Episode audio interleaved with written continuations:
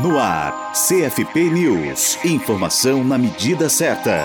Mais um artigo da edição 36.2 da revista Psicologia, Ciência e Profissão está disponível no site do Conselho Federal de Psicologia, o CFP. O artigo trata do uso da técnica de dinâmica de grupo na avaliação psicológica, no contexto do trânsito, relato de experiência. O periódico publicado pelo CFP e cuja versão eletrônica se encontra na plataforma Cielo tem toda semana um texto divulgado divulgado no site do CFP e nas redes sociais. Com isso, a autarquia intensifica a busca por conhecimento científico e expande o alcance de conteúdos acadêmicos para a categoria e para a sociedade. A técnica da dinâmica de grupo é um dos métodos utilizados na avaliação psicológica no conceito do trânsito. No artigo, é relatada uma experiência profissional em que a prática foi utilizada para informar as etapas do processo de aquisição da Carteira Nacional de Habilitação, a CNH, e da avaliação psicológica assim como esclarecer o papel ativo que o cidadão tem no sistema trânsito, de forma a repensar os valores individuais e grupais voltados para a segurança no trânsito. A assessoria de comunicação do CFP entrevistou Marlene Alves da Silva, autora do artigo e psicóloga em Vitória da Conquista, no estado da Bahia.